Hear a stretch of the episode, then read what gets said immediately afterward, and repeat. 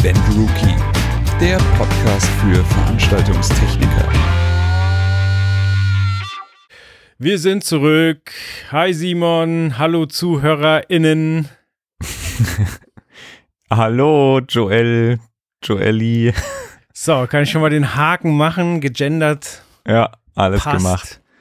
Ja. Wie geht's dir? Mir geht's äh, soweit gut. Äh, warm ist es dieser, dieser Tage in diesem Sommer, aber äh, es ist ja auch gut so. Ich denke ja immer, ich glaube, das haben wir, machen wir jedes Jahr im Sommer, dass irgendwie verrückt ist, äh, dass die Menschheit sich immer aufregt im Winter, dass es viel zu kalt ist und wann es denn endlich wieder warm wird und dann wird es warm und dann jammern sie alle, es ist viel zu warm, es muss wieder kälter werden. Ich bin aber so ein warm Mensch, ich mag das. Mir ist es egal, wie warm es ist. Lieber zu warm als zu kalt. Das stimmt. Aber äh, also wir haben ja hier äh, Video, äh, Video, um uns gegenseitig auch zu sehen, obwohl wir in getrennten Orten aufnehmen. Und bei dir ist gerade so eine ganz kuschelige Lichtstimmung. So, also das Licht kommt zwar hinten vom Fenster, aber es ist so eine richtig wohlig warm. Sieht ja. aber nicht schwitzig aus. Wohlig warm ist gut ausgedrückt. Äh, ja, es ist nicht gerade jetzt nicht schwitzig, weil es einfach so ein bisschen äh, sich abgekühlt hat, aber normalerweise ist es hier schön in meinem Dachgeschoss sehr wohlig, schwitzig. Aber das sind halt alles diese Lichteffekte, weißt du, die ich mir selber so hier reingebaut habe, damit es einfach wohlig, kuschelig, gemütlich aussieht. Oder es liegt an, der, an, meiner, an meiner Couch im Hintergrund. Das kann natürlich auch sein. An der Casting-Couch. Und wir haben einen recht ähnlichen Schreibtischstuhl. Naja, das soll, das soll, äh, soll äh, die Hörer nicht belasten. Ah, aber wie ist es bei dir? Alles tutti? Alles tutti. Ähm, ich krieg heute meine zweite Impfung und habe nice. heute gelesen, dass am 20.06. Foo Fighters ein Konzert im ausverkauften Madison Square ja. Garden gespielt haben, wo alle geimpft waren, die anwesend sind. Ja. In Kalifornien kann man jetzt eine Impfung bei McDonald's bekommen und kriegt dann noch einen gratis Burger dazu. Also. Ja, die wissen alle, wie sie es machen. Das ist halt total klug die Impfskeptiker irgendwie rüberkriegen mit. Äh, ich habe auch das letzte Mal habe ich irgendwo was gehört, dass ich weiß gar nicht welchen Bundesstaat, das war aber auch in den USA, dass äh, dass die in einem äh, hier in einem na in einem quasi Joint Café äh, nicht okay. Joint Joint Café äh, quasi geimpft haben und da hast du halt einen Joint dazu bekommen, wenn du da äh, deine Impfung gemacht hast. Zack, konntest du dir erstmal schön das Marihuana reinzimmern. Oh, schön. Dann denke ich mir auch, ey, die Leute, die haben echt äh, verrückte Ideen. Aber mein Gott, solange es wirkt, ist alles gut. Aber das mit den Foo Fighters habe ich auch gehört, ja, weil das irgendwie, glaube ich, der Tag war, wo, glaube New York äh, die, die Pandemie quasi für sich für beendet erklärt hat, weil dann irgendwie die Herdenimmunität von so und so viel Prozent Geimpften da äh, vorherrschte. Und da haben sie gesagt, da machen sie halt ein Riesenkonzert. Das ist schon cool. Das ist, äh, ja, back, back to normality, denke ich mal. Also ich bin mal gespannt, wann es hier dann soweit ist. Ich habe jetzt auch schon so das ein oder andere äh, Großkonzert in der, in der Planung sozusagen, reportagemäßig. Und äh, wenn das stattfindet, wäre das schon sehr, sehr cool. Wenn nicht, äh, ja, wäre es wieder ein, ein Rückschlag. Wir lassen uns überraschen. Die eine Absolut. oder andere Mutation ist ja noch unterwegs, aber ich bin jetzt erstmal guter Dinge. Ja, das sollte man noch erstmal sein. Wir haben eine neue Kategorie im Heft. Genau, quasi. Das äh, passt sogar fast zu, äh, zu dem Konzert von den Foo Fighters oder zu anderen großen Sachen. Ja, die Größenordnung ähm, stimmt. Die Größenordnung passt schon mal, genau. Äh, genau, äh, die Kategorie äh, heißt sozusagen Back in the Days. Habe ich mir verrückterweise überlegt, äh, das zu machen. Ähm, und will das eigentlich auch so lange durchziehen, bis wirklich wieder normale Großveranstaltungen möglich sind. Geht am Ende des Tages darum, wie der Name Back in the Days, also ja, damals oder wie war es damals, äh, was es sozusagen beschreiben soll. Ähm, geht darum, dass wir in den nächsten Ausgaben immer eine Reportage aus, äh, ja, ich sag jetzt mal besseren Zeiten wieder aufleben lassen, nochmal publizieren werden um einfach zu zeigen, hey, so war es mal, so sind Großveranstaltungen, so sieht das aus auf, auf Bildern, wenn da äh, zehntausende Menschen zusammen Musik genießen können auf einem Konzert oder auf einem Festival. Und äh, genau, der nächste, ich sage jetzt mal Fun Fact dabei ist natürlich, dass man mal sieht, okay, was gab es eigentlich damals für technische Geräte, wie waren damals die, die Neuigkeiten, die es so gab, was natürlich auch immer mal rückblickend sehr, sehr witzig ist. Und genau, damit fangen wir jetzt in der aktuellen Ausgabe, also in der Event Rookie 521, fangen wir damit an mit Back in the Days. Und da habe ich mir das ACDC-Konzert aus dem Jahr 2015 ausgesucht. Und wie gesagt, da werden in den nächsten Ausgaben immer mal wieder Back in the Days Reportagen kommen, um einfach nicht zu vergessen, wie denn das ist mit so Großveranstaltungen und so weiter. Wenn du mit ACDC anfängst, dann muss ich ja schon fragen, ob du die Reportagen dann nach Alphabet aussuchst oder wie funktioniert das? Ja, genau das. Jetzt hast du mich entdeckt. Jetzt hast du mich erwischt. Genau so wollte ich das machen. Ja. Ähm, nee, geht natürlich äh, am Ende des Tages sind die Reportagen, die ausgewählt werden, natürlich erstmal vor allem nach Größe ausgewählt. Also es geht ja wirklich darum, jetzt nicht irgendwie eine, eine kleine Theaterproduktion, auch wenn die auch, natürlich auch spannend sind, aber trotzdem, es geht jetzt ja natürlich darum zu zeigen, hey, die großen Veranstaltungen, wie war das, wie sah das aus, äh, wie, wie ist das überhaupt noch so vom Feeling her? Und äh, da kam ich, dann bin ich halt über ACDC einfach gestolpert, weil ich bei der Reportage auch einfach das Bildmaterial ich persönlich echt gut finde, weil die haben eine super Show, die hat eine schöne Bühne. Das war ein, ja, ich sag jetzt mal schöner Sommer. Abend äh, oder ein kompletter Sommertag sozusagen da vor Ort. Da sind einfach schöne Bilder entstanden und das ist natürlich was, wo wir auch ein bisschen drauf gucken müssen, dass es nicht nur inhaltlich gut ist, sondern dass auch die Bilder schön sind. Und so kam es dann einfach, dass ich ACDC gewählt habe. Hätte aber auch Helene Fischer werden können. Okay, haha. haha, Spoiler. Okay, ähm, ja, ACDC 2015, ich weiß gar nicht, ist das ihre letzte Tour gewesen? Das war bis jetzt, also bis dato ihre letzte Tour, die sie, die sie gemacht haben, genau. Also es wird bestimmt nicht die letzte generell gewesen sein, weil ich kann mir vorstellen, dass sie bestimmt nochmal auf Tour gehen. Ähm, ich weiß noch nicht mal, ob das als letzte irgendwie angekündigt war. Ich glaube nicht. Ich glaube, ähm, ich war ja auch bei, bei ein paar Jahre später bei ACD, äh, bei, bei Aerosmith und da hieß es ja wirklich, das ist die letzte Tour. Ähm, aber bei ACDC kann ich mir vorstellen, dass sie irgendwann nochmal kommen. Aber es war zumindest seitdem kam keine neue Tour von den alten okay. Rockern. Ja, Aerosmith haben, glaube ich, für ne, also ihre Abschieds-US-Tour auf nächstes Jahr verschoben und da sagt der ein oder andere auch innerhalb der Band wohl, ja, mal gucken, wir sind alle sau alt, wer mhm. weiß, ob das noch stattfindet. Ja, man darf gespannt sein. Mhm. Nee, genau, aber ACDC, wie gesagt, das war damals äh, die, die letzte große Tournee von ihnen. Genau, ich glaube, ja, also du hast in deiner Reportage ja auch ein bisschen äh, erzählt, wie so die Entwicklung der, der Band und vor allen Dingen der einzelnen Bandmitglieder war. Ich glaube, mittlerweile ist sogar der Frontsänger ausgetauscht worden. Also ich glaube, sie haben dann noch ein paar vereinzelte Gigs mit Axel Rose von Guns N' Roses gespielt. Mhm. Aber irgendwie haben sie sich jetzt auch von ihrem zweiten Frontmann getrennt. Okay. Also. Ja, ja, genau. Also damals war es ja wirklich so durch ein paar Schicksalsschläge, dass da äh, ein paar Bandmitglieder ausgetauscht werden mussten, was aber relativ gut lief, ähm, da sie, ich glaube, das war der Drummer, den sie genommen haben, ähm, der früher schon mal mit ACDC unterwegs war. Ähm, den Gitarristen, das war der Neffe, glaube ich, äh, von dem vorherigen Gitarristen. Also das auf jeden Fall auch ein Young. Auch ein Young, Young Young. Äh, genau, deswegen äh, das das äh, hat damals ganz gut hingehauen und wie gesagt, ich muss ja zu meiner Schande gestehen, dass ich jetzt nicht der größte ACDC-Fan bin, also mich damit jetzt auch nicht so beschäftige, wie die Band aufgestellt ist an sich. Ähm, vor allem, weil wir natürlich auch eigentlich bei solchen Reportagen eher äh, ja das Technische im Blick haben aber deswegen weiß ich gar nicht, wie jetzt aktuell da die, die, die Besetzung sozusagen ist. Ich weiß nur, dass die, glaube ich, vor zwei Jahren oder so hatten sie irgendwie nochmal so ein Special, entweder, ich glaube, ein Bildband war es oder eine Special-CD oder so rausgebracht.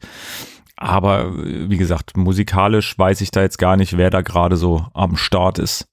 Ja, ich glaube auch die großen ACDC-Fans werden es mir verzeihen, wenn ich sage, die Alben klingen eh immer recht ähnlich. Oh, oh, jetzt geht der Shitstorm wieder los. naja, so ist das. Okay, also ähm, ACDC, hast du schon gesagt, ist ja nun wirklich keine äh, kleine Produktion. Ähm, das heißt, da werden eigentlich die üblichen äh, Großstädte wahrscheinlich angefahren. Wo hast du sie denn gesehen? Genau, also guckt man sich so die, die Tourdaten an, dann ist es natürlich, äh, ja, die, die, die Klassiker wie München, Berlin, Hamburg, äh, Köln, die sind halt meistens mit drauf. Ich äh, habe ACDC in Dresden erleben können, erleben dürfen.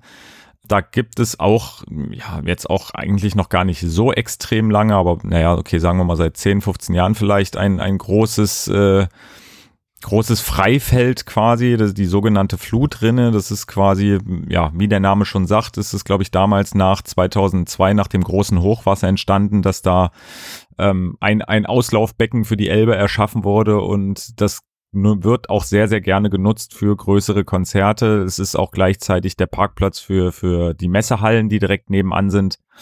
Und da finden, wie gesagt, größere Konzerte statt. Ich war davor schon, also, aber das ist schon sehr, sehr lange her, bei Robbie Williams, der auch irgendwann mal da war. Ähm, ACDC waren auch vor diesem Konzert 2015 auch schon mal in der Flut drinne.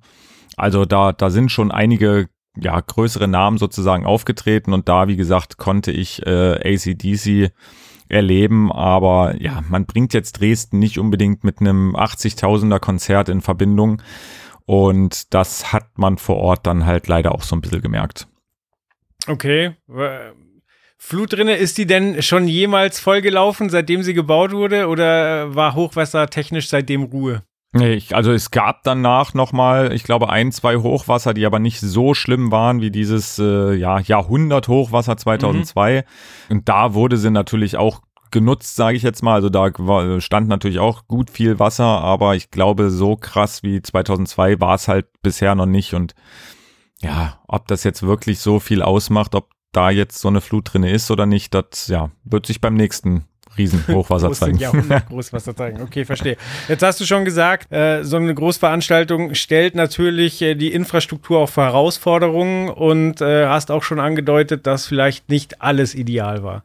Genau, also äh, ich sag mal, ja, Städte wie die genannten München, Berlin, Hamburg, Köln, die, sage ich jetzt mal, mit wirklich Großveranstaltungen einfach aufgewachsen sind, beziehungsweise die damit wirklich umgehen können und das relativ häufig haben ähm, und wo ich natürlich auch häufiger bin für irgendwelche Reportagen. Ähm, da, da ist, das ist halt alles intakt. Also da weißt du halt ganz genau, okay, wo, wo muss ich mein Auto abstellen oder wo fahren die Bahnen ab oder wie auch immer. Das ist halt, äh, da, das wird aber das, das restliche Leben sozusagen in der Stadt wird dadurch nicht beeinflusst. Und ähm, ja, ich sage jetzt mal doof gesagt, wie gesagt, Dresden hat vielleicht äh, wenn es hochkommt, einmal im Jahr, aber das ist eigentlich schon wirklich sehr, sehr hochgerechnet. Eher einmal in, in fünf Jahren haben die ein riesengroßes Event wie das jetzt. Ähm, und wie gesagt, da reden wir jetzt wirklich nicht von 10.000 äh, Leuten, sondern bei ACDC, der waren halt vor Ort 80.000 und die spielen eigentlich auch keine Konzerte unterhalb von 80.000. Also das ist wirklich äh, ein richtiges Großevent, sage ich jetzt mal.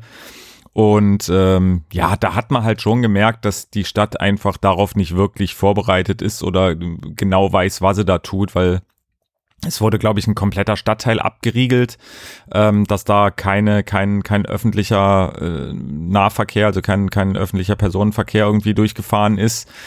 Die Straßen wurden gesperrt, ähm, auch Fuß, na doch, Fußgänger konnten, glaube ich, noch durch. Ähm, zumindest, wie gesagt, für die Anwohner war es äh, sehr, sehr anstrengend, weil sie einfach nicht normal zu ihren Wohnungen und Häusern kamen.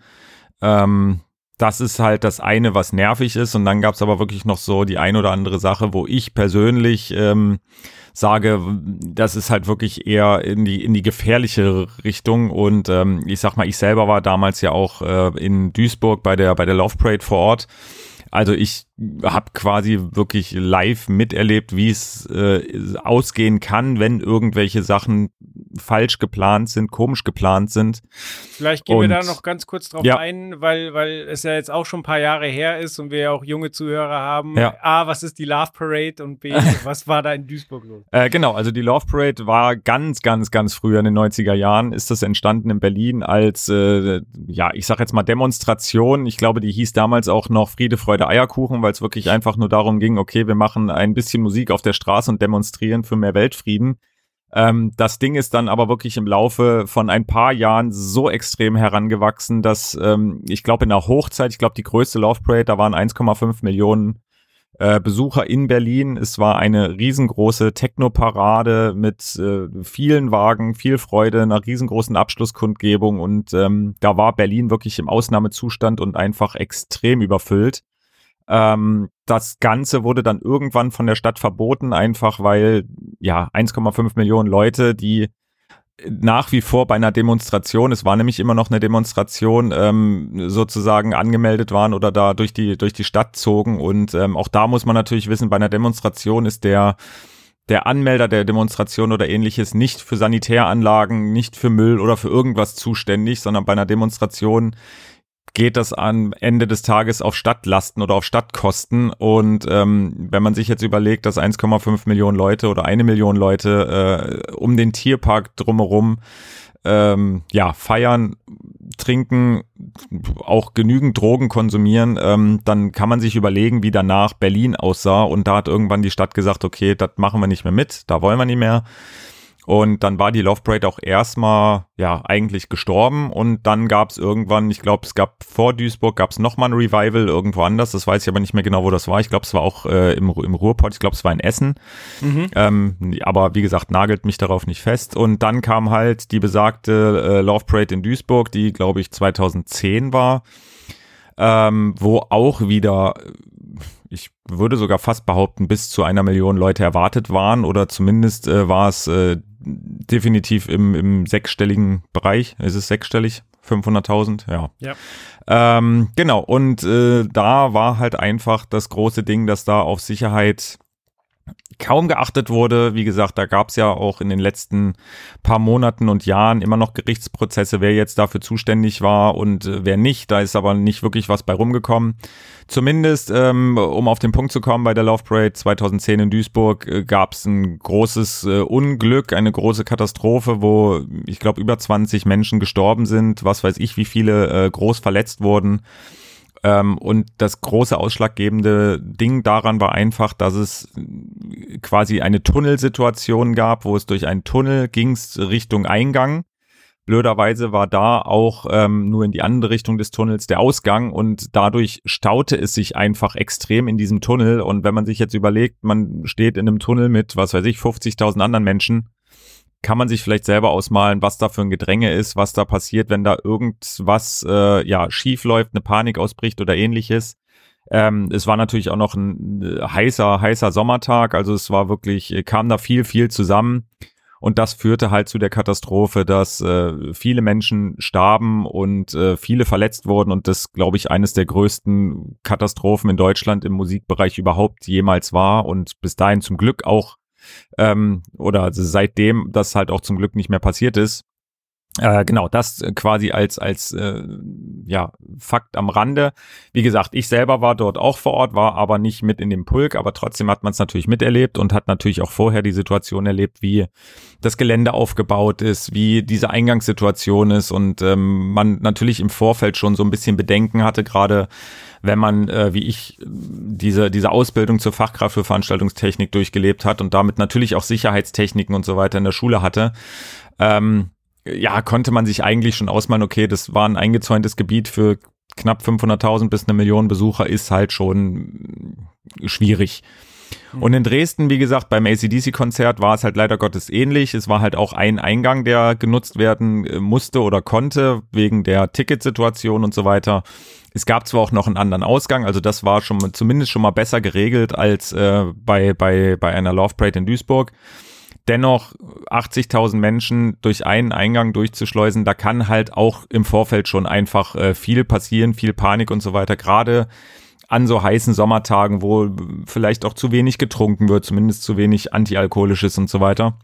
Ja. Ähm, das war so die erste Situation, wo ich dachte, okay, das ist schon ein bisschen strange. Und ähm, das nächste, was dann auch wieder echt äh, ein bisschen, ja, Magengrummeln bereitet hat, war bei der Ausgangssituation. Da wurden zwar dann beide Ausgänge geöffnet, also die Leute konnten wirklich, mussten nicht durch einen Ausgang raus, sondern konnten zwei benutzen.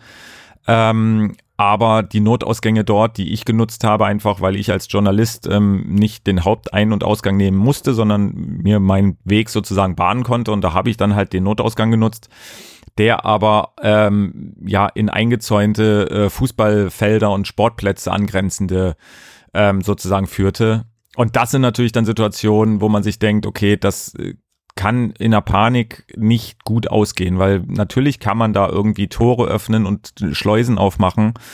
Aber auf der anderen Seite muss man sich einfach überlegen, dass wir alles Menschen sind und in einer Paniksituation, ob da der Security XY ähm, so einen kühlen Kopf bewahrt und genau weiß, okay, das Tor muss ich jetzt aufmachen, äh, damit alle gut rauskommen das ist natürlich äh, extrem schwierig und das war so eine Situation, die damals einfach, ähm, ja, bisschen strange war. Und das ähm, zeigt natürlich auch, dass so Großveranstaltungen jetzt, abgesehen von irgendwelchen Infektionsfällen oder irgendwas, einfach eine Betrachtung brauchen, äh, die weit weg von einem normalen Konzert mit 10.000 Leuten oder so sind, weil einfach umso mehr Menschen aufeinandertreffen, umso mehr kann einfach auch passieren, weil einfach äh, ja die Gefahr größer ist, äh, dass, dass so eine Panik ausbricht oder ähnliches. Deswegen sollte man das natürlich immer auch im Hinterkopf behalten, wenn man irgendwie Großveranstaltungen plant und so weiter. dass es nicht nur, auch wenn es zurzeit im Fokus steht, aber es ist halt nicht alles nur Infektionsschutz, sondern es ist natürlich auch äh, ja Menschenschutz, Panikschutz, wie auch immer. Ähm, und ich hoffe und denke mal, dass das, äh, wie gesagt, in, in Zukunft einfach vielleicht auch noch ein bisschen besser geplant wird, beziehungsweise halt auch einfach kontrolliert wird, weil ich denke ja immer, die Planung ist das eine, aber die Kontrolle ist halt das andere. Und das wäre jetzt auch meine nächste Frage gewesen, ja. letztlich. Ähm, also, weil ich weiß, äh, vor Gericht äh, ging es äh, in dem Duisburg-Fall ganz lange um, um äh, darum, wer jetzt äh, Schuld hat, wer, wer äh, fahrlässig gehandelt hat wer nimmt denn so eine Großveranstaltung ab? Also ich muss es ja wahrscheinlich genehmigen lassen und ich muss ja auch Konzepte vorlegen, äh, damit äh, klar wird, äh, die Leute kommen da äh, gut an und gut wieder weg. Und jetzt hast du schon gesagt, der, der Stadtteil war abgesperrt, hast aber auch gesagt, ähm, dass äh, Bereiche eingezäunt waren, wo Leute hätten reinlaufen können, was wieder eine Gefahr birgt. Es gab nur einen Eingang. Ähm, wie läuft denn so eine Genehmigung normalerweise ab? Naja, das, also das, das große Problem ist eigentlich das, dass ähm, ich sage jetzt mal in 99 Prozent der Fälle natürlich niemand äh, im Genehmigungsverfahren mit dabei ist, der ähm, ja, Sicherheitstechnik äh, gelernt, studiert, wie auch immer hat, der jetzt auch nicht wirklich nur auf Musikevents oder irgendwas spezialisiert ist, sondern das sind ähm, ja meistens äh, Leute aus Ordnungsämtern, aus äh, von von Feuerwehr, von von Rettungskräften, die da sozusagen ähm, ja so ein Genehmigungsverfahren mit durchleben und das sind meistens dann doch eher, ich sage jetzt mal doof gesagt, die Büromenschen, die auf Zahlen achten. So und wenn jetzt ein Veranstalter natürlich sagt, okay, da kommen 80.000 Menschen, ähm, ich habe Notausgänge, die sind so und so breit ähm, und befassen so und so viele Menschen innerhalb von einer Stunde, weil es gibt ja auch die, die Musterversammlungsstättenverordnung, die sehr, sehr viel auch vorgibt, einfach wie viele Toiletten müssen da sein, wie groß müssen die Fluchtwege sein, wie weit dürfen die entfernt sein vom äh, jeweiligen Bühnengeschehen und so weiter. Ähm, das sind aber wie gesagt alles äh, Zahlenspiele. Also da ist jetzt nichts dabei, wo man sagt, okay, ähm, ich sage jetzt mal doof gesagt, okay, so und so sieht's realistisch aus, sondern da wird dann gesagt, ja, wie gesagt, es kommen 80.000 Leute, ich habe einen Eingang, da kann ich pro Stunde 15.000 durchschleusen. Ähm, das bedeutet, ich muss so und so viel früher aufmachen und äh, ich muss dann und dann irgendwie die, die, die Abflusssituation sozusagen regeln, dass ich sage, okay, beim Verlassen des, des Geländes äh, wird der Eingang oder Ausgang aufgemacht, dann wird der aufgemacht. Das bedeutet, nach so und so viel Stunden ist das Gelände frei und dann kann auch wieder der äh, öffentliche Personennahverkehr fahren und so weiter. So, wir haben Fluchtwege, die sind so und so ähm, für so und so viele Menschen ausgelegt, äh, haben so und so eine große Dauerspanne, wie auch immer. So, und das ist dann halt ein Pamphlet mit vielen, vielen Zahlen und da guckt dann halt ähm, der Genehmiger, Genehmiger drauf, äh, wie gesagt, was meistens äh, größtenteils am Ordnungsamt halt einfach liegt. Mhm. Ähm, aber auch da, wie gesagt, möchte ich mich ungern drauf festlegen, weil so tief drin in der Materie stecke ich da wirklich nicht. Also wenn da unsere Zuhörer andere Informationen haben, bitte unbedingt her damit, weil dann würde ich das gerne in der nächsten Podcast-Folge dann einfach nochmal aufnehmen. Ähm, zumindest, wie gesagt, wird dann eher nach den nackten Zahlen gehandelt und dann heißt es, okay, da der Veranstalter hat für genügend äh, Notausgänge gesorgt und alles ist gut, weil natürlich kann ein Veranstalter, muss sich auskennen, definitiv, weiß jetzt aber auch nicht, okay, wie, wie ist das Gelände jetzt hundertprozentig aufgebaut. So, und dann wird, äh, wie gesagt, nach den Zahlen gesagt, ja, das ist okay, der Veranstalter hat ein gutes Konzept vorgelegt, das wird genehmigt und alles ist gut. Ob dann vor Ort, wie gesagt, dann aber wirklich auch, ähm, sage ich jetzt mal, wie gesagt, ja, so, so, so Zaunsituationen, ob das dann halt wirklich ähm, gehandhabt wird und wie gesagt, dass da auch einfach menschliches Versagen nicht mit reingerechnet wird, weil das gibt's einfach nicht. Ähm, das steht halt auf einem anderen Blatt Papier. Und wie gesagt, bei so einem Genehmigungsverfahren wird mit Sicherheit auch eingeschrieben, ja, das, der Fluchtweg führt da und dahin. Da haben wir zwei Securities oder irgendwas, die im Notfall diese Schleusen oder diese Tore halt einfach öffnen. Wie gesagt, mhm. aber auch Securities oder Ordner sind einfach nur Menschen, die vielleicht dann auch irgendwo in Panik verfallen. Und das sind einfach Komponenten, die bisher noch nicht vorgesehen sind und die vielleicht einfach mit in so Genehmigungsverfahren ab einer gewissen Größe mit eingebunden werden müssten. Ja. Jetzt hast du vorhin schon gesagt, so der Stadtteil war abgeriegelt, das heißt keine öffentlichen Verkehrsmittel. Du hast aber auch erwähnt, dass die Fläche, wo das Konzert stattgefunden hat, eigentlich als Parkplatz für die Messe dient. So, das heißt, wo war die Fläche dann groß genug, um trotzdem da auch Autos zu parken? Oder also wie, wie lief denn das von der Infrastruktur? Nee, nee, also das, wie gesagt, das war ja wirklich der Parkplatz von der Messe. Also da, wie gesagt, das war ja Freiluft, das war ja ein Open-Air-Konzert, das war mhm. genau auf diesem Parkplatz. Also da, wie gesagt, da passen vielleicht, ich bin immer ganz schlecht im Schätzen, aber ich würde jetzt mal sagen, 1000 bis 2000 Autos ungefähr passen da drauf. Und wie gesagt, wenn ein normaler Messebetrieb ist, dann ist der Parkplatz natürlich, wird der genutzt und dann ist der auch voll und alles ist gut. Aber bei dem Konzert äh, stand da natürlich die Bühne und alles Mögliche. Also da war, wie gesagt, nichts mit äh, Autos parken oder ähnlichen. Wie gesagt, da. Ja, aber das heißt ja, ich konnte weder mit dem Auto kommen richtig, noch mit der Straßenbahn. Richtig.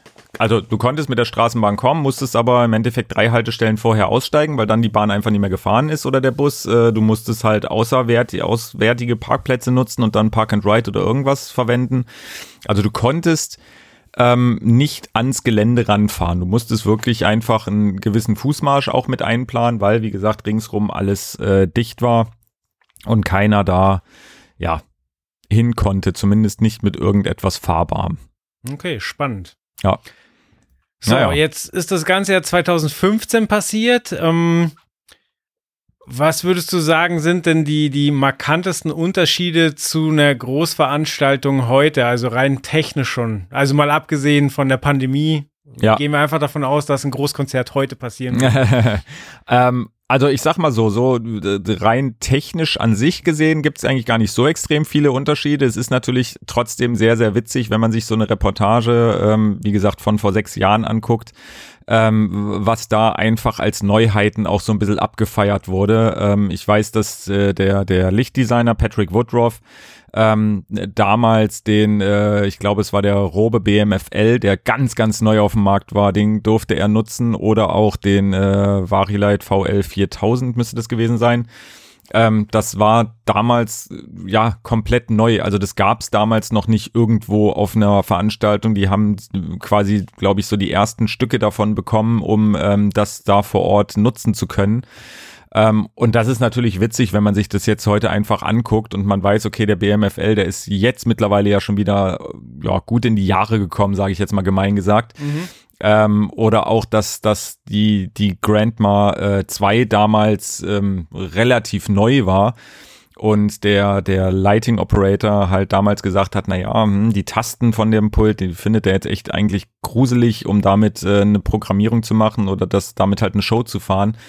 Ähm, und meinte halt damals wirklich so aus Joke, naja, vielleicht gibt es irgendwann mal eine Grandma 3 mit besseren Tasten. Ja. Und wenn man das jetzt heute einfach liest, ist das halt extrem witzig, weil man halt einfach genau weiß, okay, die Grandma 3 ist mittlerweile draußen und äh, wie gesagt, der BMFL, der hat mittlerweile so viele äh, äh, ja, Nachkömmlinge sozusagen, äh, sind mittlerweile bei Robe rausgekommen. Ähm, deswegen ist das schon extrem witzig. Ansonsten rein von, von der technischen Ausstattung her, ähm, würde ich jetzt nicht sagen, dass das so extrem anders ist, außer wie gesagt wirklich die Gerätschaften. Ich meine, der, der Pep, der FOH-Mischer, der hat damals noch eine Analogkonsole genutzt, was ich auch sehr witzig fand, aber ich glaube, das würde er wahrscheinlich auch heute noch machen weil er sein, einfach äh, das, das Feeling besser findet, den Sound besser findet und er sagt, hey, ACDC ist eine reine Rockband, ich habe jetzt nicht super viele äh, Inputs zu verwalten. Also es sind keine 200 Inputs, sondern es ist halt, wie gesagt, wie bei einer Rockband äh, üblich, was weiß ich, 50, 60 Inputs und das war's. Und ähm, deswegen würde ich sagen, ja, von den Gerätschaften her wäre es heute was anderes, aber einfach nur von der Art und Weise, welche Gerätschaften eingesetzt werden, aber jetzt nicht von der Masse, von der Anzahl, vom Design oder, oder ähnlichem. Mhm. Ja, zwei Aussagen fand ich noch sehr, sehr interessant. Zum einen äh, wurde erwähnt, wie viele Delay Tower denn zum Einsatz kommen. Also in Dresden waren es vier und sie mhm. meinten, auf der Tour gibt es bis zu acht. Das, da wird einem dann nochmal klar, was das für Ausmaße hat. Also Ja. wie viele Leute da einfach Bescheid werden müssen. Und dann fand ich total interessant, dass sie gesagt haben, ja, Open Air ist ja, ist ja leichter vom Ton. Ja. So, weil du hast keine Wände, die sich verändern und reflektieren anders und so weiter. Und äh, also so habe ich das noch nie gesehen. Ich dachte immer so, oh, Wind und Wetter und äh, ist viel schwieriger einzuschätzen, dass die gesagt haben, nö, keine Wände, die komisch reflektieren. So, das ist total easy eigentlich. Fand ich interessant. Ja, ja. Also erstens zur Masse, ähm, das ist wirklich, ähm, ja, wie du schon sagtest, 80.000 Menschen, das muss man sich eigentlich wirklich erstmal vorstellen. Das ist einfach wirklich äh, eine Masse und ähm, das ist natürlich mit diesen Delay-Towern immer halt die Frage, wie, wie, ähm, ja, wie das Gelände aufgebaut ist. In Dresden war es jetzt halt wirklich, ähm, dadurch, dass es, wie gesagt, diese Flut drinne war, eher in die Breite gezogen. Also es war wirklich sehr, sehr breitflächig. Das bedeutet, man brauchte nicht so viele Delay-Tower ähm, in die Tiefe sozusagen, sondern eher in die Breite. Und da haben halt einfach vier Stück, ich sag jetzt mal, ja, 10, 20 Meter hinterm FOH vier nebeneinander haben da halt gereicht, um die Masse zu beschallen. Und es gibt natürlich aber auch äh, genügend Venues, die einfach sehr, sehr schmal gehalten sind und dafür aber, was weiß ich, wie lang nach hinten gehen. Und da ist es natürlich so, dass du einfach mehr Delay-Towers brauchst, ähm, um nach hinten den Ton einfach aufzufrischen, weil ein Delay-Tower nutzt man ja nicht, um die Breite mehr zu beschallen, sondern wirklich mehr um ähm, den Sound nach hinten hin. Also umso mehr Entfernung ich habe, umso mehr muss ich auffrischen, einfach weil erstens äh, der Schalldruck dann irgendwann nicht mehr reicht und zweitens man wirklich, ähm, ja, wie der Name schon sagt, einfach ein Delay drin hat. Also man sieht etwas auf der auf der Leinwand und der Ton kommt halt aber einfach mal ähm, ja deutlich später an als das, was ich sehe. Und das macht dann auch einfach keinen Spaß mehr. Und deswegen braucht man halt bei einer bei einer Fläche, die vor allem sehr, sehr in die Tiefe geht, also sehr, sehr langgezogen ist, da brauche ich halt einfach mehr Delay Tower. Und ähm, klar merkt man aber immer an Delay-Towern, finde ich, äh, merkt man immer, okay, wie groß ist denn wirklich so eine, so eine Location? Ich meine, es ist Indoor nichts anderes. Es gibt auch äh, Indoor-Hallen, wo manche Produktionen sagen, okay, überm FOH machen wir nochmal eine Delay-Line, einfach um da wirklich das Signal aufzufrischen. Aber wie gesagt, Indoor kenne ich jetzt keine Halle, wo 80.000 reinpassen. Ja. Ähm, das ist halt meistens nur Outdoor. Aber das finde ich halt auch das Spannende an Outdoor-Events, weil du da wirklich einfach diese schiere Masse an an Publikum, an, an Technik und so weiter hast. Und das ist halt, ja, ich sage jetzt mal gerade nach so einer Indoor-Saison, finde ich das immer sehr cool, wenn man im Sommer dann ja, so Outdoor-Groß-Events äh, erleben darf, erleben kann. Aber wie gesagt, ich hoffe jetzt mal, dass es nächstes Jahr vielleicht wieder der Fall wird äh, mit den großen Dingern Open Air. Ähm, ist ja doch schon die ein oder andere Tournee auch schon wieder angekündigt und gucken wir mal. Und äh, seitens der Audiotechnik, ähm, das ist allerdings, wie gesagt, natürlich ist es Open Air für den einen oder anderen einfacher. Da gehen aber auch wirklich die Meinungen auseinander. Also wie du sagst halt, hey, ich dachte immer, das ist eher wegen Wind und so weiter, das ist komplizierter. Ähm, da gibt es auch genügend Systemtechniker, die genau dieser, diese Ansicht auch vertreten. Aber Wind ist einfach ähm, ja nicht kontrollierbarer, aber besser einzuschätzen, besser dagegen zu steuern oder etwas zu machen als äh, gegen Reflexion. Weil wie gesagt, gegen Reflexion, klar kannst du da auch gucken, dass du nicht genau die Wand bespielst mit deinen Lautsprechern. Aber in irgendwie einer, einer Halle, wo halt wirklich viele Glasfronten vielleicht auch sind, durch VIP-Arenen oder irgendwas, oder wie gesagt, wirklich, du hast einfach sehr, sehr viel äh, glatte Flächen, wo die Reflexionen einfach sehr, sehr gut zurückkommen ist es natürlich anstrengender, als wenn du sagst, hey, ich habe hier eine Freifläche und kann eher mit schierer Kraft sozusagen dagegen an, äh, ankommen. Aber wenn es richtig windet, ist es natürlich auch für einen Systemtechniker kein Spaß mehr, da irgendwie ähm, ja mit mit mit Sound zu hantieren. Das sind natürlich eher Aussagen für gutes Wetter und ähm, ja kein Wind und alles ist gut. Ja, äh, ich finde das immer so faszinierend, weil man als, als Konzertbesucher sich einfach so wenig Gedanken machen muss. So. Also weder macht man sich einen Kopf darum, äh, wie die Beschallung jetzt funktioniert, noch überlegt man, ob man jetzt hier in Sicherheit ist, sondern man geht einfach hin und, und genießt den Moment und wie viel darüber eigentlich nachgedacht werden muss, damit du da eine unbeschwerte Zeit hast, äh, ist, ist verrückt. Ja, aber genau das ist ja, also das ist natürlich einmal das, was äh, so diese dieses äh, Veranstaltungstechniker, Fachkraft für Veranstaltungstechnik oder Security, alle, die dazugehören, die so eine Veranstaltung machen. Ähm, auf der einen Seite sage ich, ist das ja genau das, warum man es macht, dass man am Ende des Tages so im Hintergrund ist, dass einfach nur der, der dafür zahlt, also das Publikum, einfach einen super schönen Abend, einen schönen Tag oder was auch immer hat, einfach nur eine schöne Veranstaltung.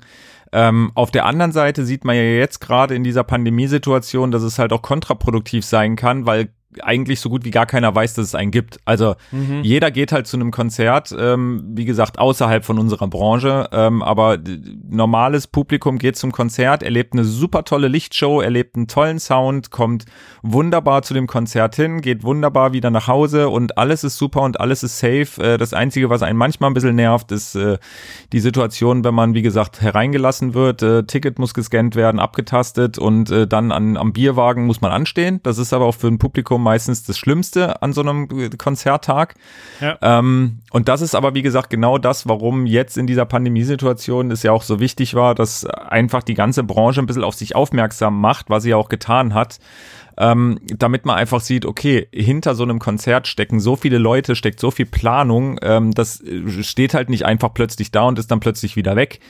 Und ähm, ja, wie gesagt, das sind einfach so Sachen, die auf der einen Seite gut sind, weil genau dafür ist man sozusagen in der Veranstaltungsbranche tätig, um einfach im Hintergrund äh, zu sein und trotzdem äh, seinen Job so zu machen, dass, dass derjenige glücklich ist, der es bezahlt. Auf der anderen Seite, wie gesagt, kennt einen halt auch keiner. Mhm.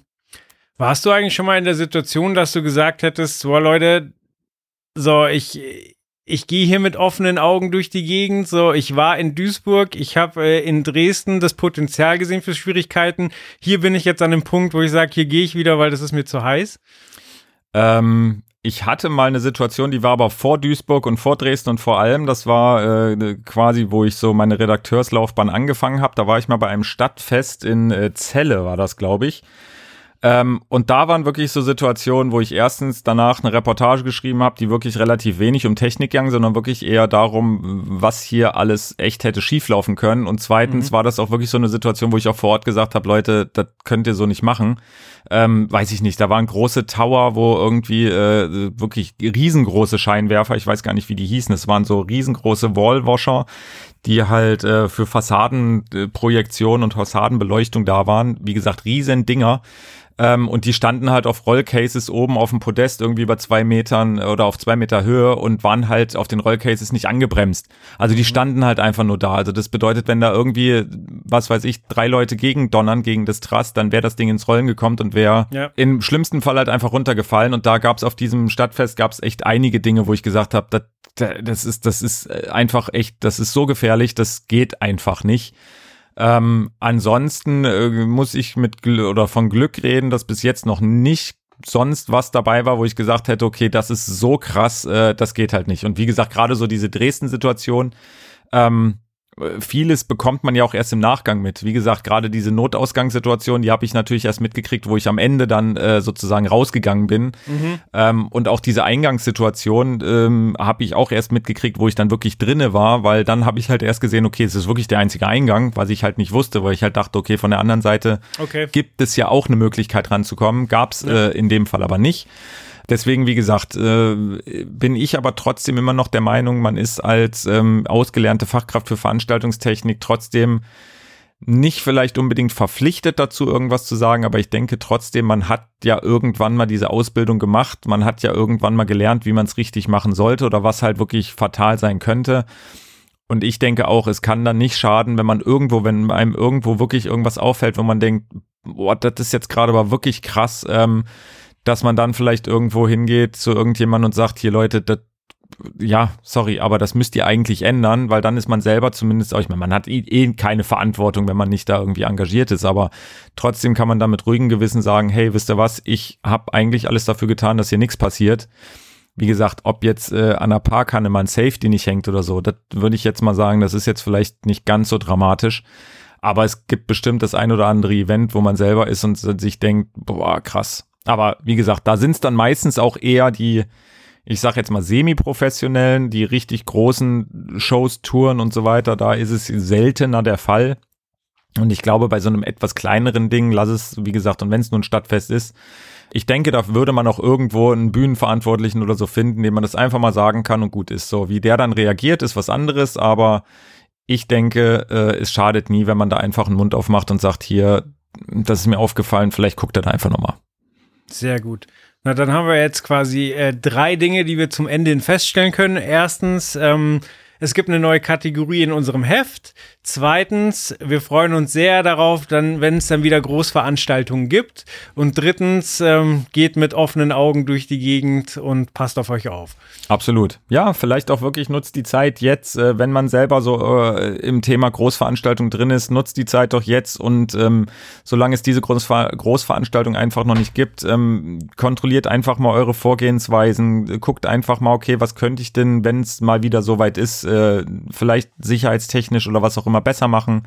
Ähm, Bringt es mir, wenn ich einen Tag mehr für einen Aufbau habe oder oder oder. Also da gibt es, glaube ich, viele Sachen, wo man einfach seine, seine Prozesse vielleicht optimieren kann und jetzt einfach die Zeit nutzen kann.